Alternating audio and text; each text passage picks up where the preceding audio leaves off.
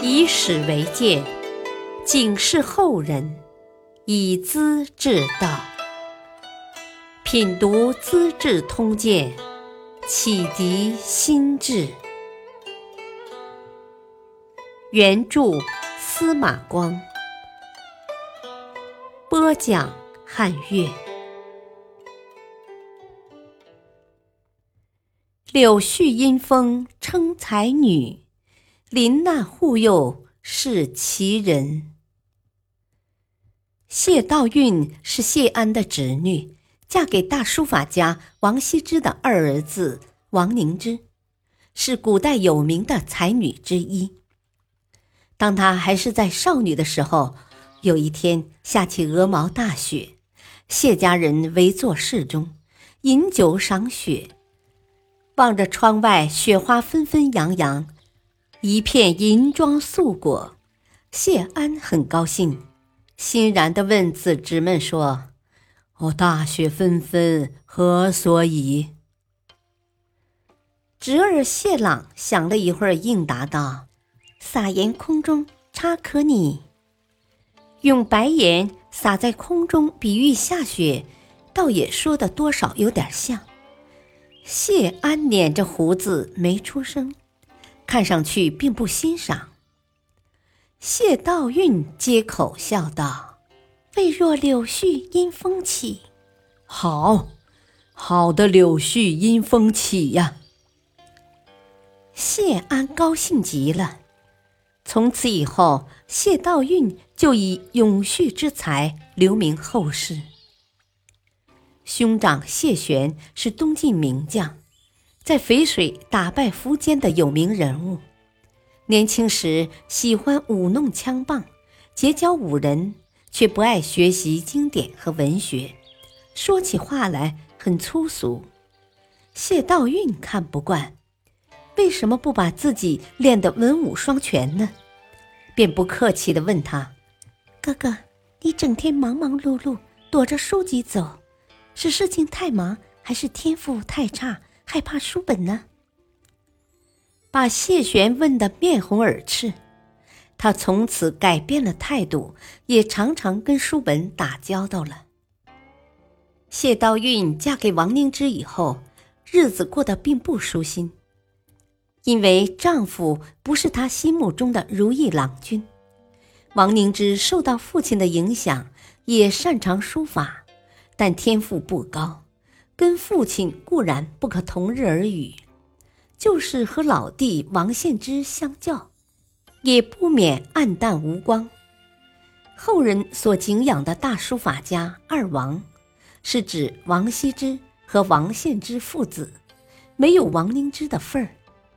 他最关心天师道，信得入迷，整天画符念咒，叩头跪拜，像个老道士。才华出众而又烂漫潇洒的谢道韫，怎会满意呢？碍于封建贵族的礼法规范，只好跟丈夫勉强凑合罢了。小叔王献之倒是活跃得多。常跟朋友宾客轻谈老庄，互相辩论，争执不让。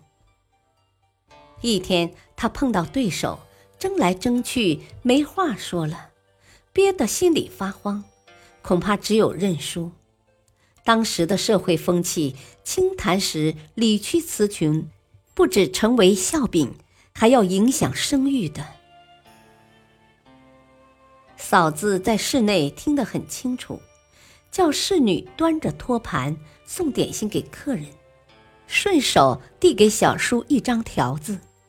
献之看罢，笑着告诉客人：“啊，刚才我们谈的问题，我嫂子倒有些疑问，要向先生请教呢。”话没说完，侍女已把厅上的围帘拉拢，隔成内外两层。谢道韫坐在里面，先向客人致意，再接过王献之的话题，侃侃而谈，反复申诉，把道理一层一层的说得明白清晰，然后问道：“啊，不知先生有何见教？我在洗耳恭听呢。”客人早已听得入迷，被谢道韫的言辞和道理轻浮了，陶醉在暮暮清风之中，哪里还记得什么辩论和见教？告辞后，逢人就夸：“啊，我所碰到的人，谢道韫是最有才华的。她是个女子，就尤其了不起呀。”公元三百九十九年冬天，孙恩的起义部队打到会稽（今绍兴），他们对豪门贵族毫不客气。会稽内史相当于太守王凝之，信奉天师道，不组织兵力防御，整天在天师像面前叩头祝告，祈求保佑。部署急了，请他调动军队。他却悠悠忽忽，好像胸有成竹。哦，我已请示天师，借给我鬼兵鬼卒，把各个关津要路都堵死了。孙恩有什么可怕的？不久，起义军把会稽包围住，王凝之才慌慌张张地开城逃走，被孙恩抓住杀了。谢道韫得知丈夫被杀。十分镇定，举动仍像平日一般，叫侍婢抬着轿子，提着柳叶刀，泰然自若地从正门出来。起义军蜂拥而上，他连砍数人，终因气力不济当了俘虏。他的外孙刘涛是个幼童，一起被抓到孙恩面前。兵士拿着刀子在孩子颈上晃来晃去，谢道韫正色制止：“我的丈夫当内史，有罪只归王家人，跟别人有什么关系？何况是个小孩子，要杀还是先杀我吧。”孙恩听了很受震动，对这位外祖母不由得产生了尊敬之情。他以前也听说过谢道韫的才名，这次相见，不想还是位敢作敢为、义正言辞的奇女子，便下令释放她。谢道韫从此住在家里，闭门谢客。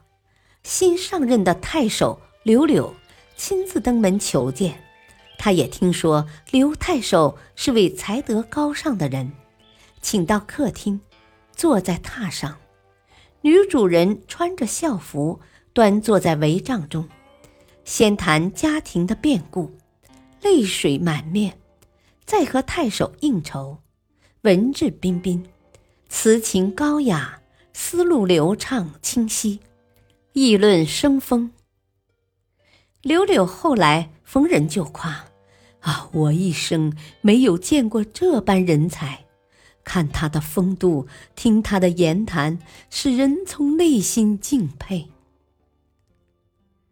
谢道韫也很佩服柳柳。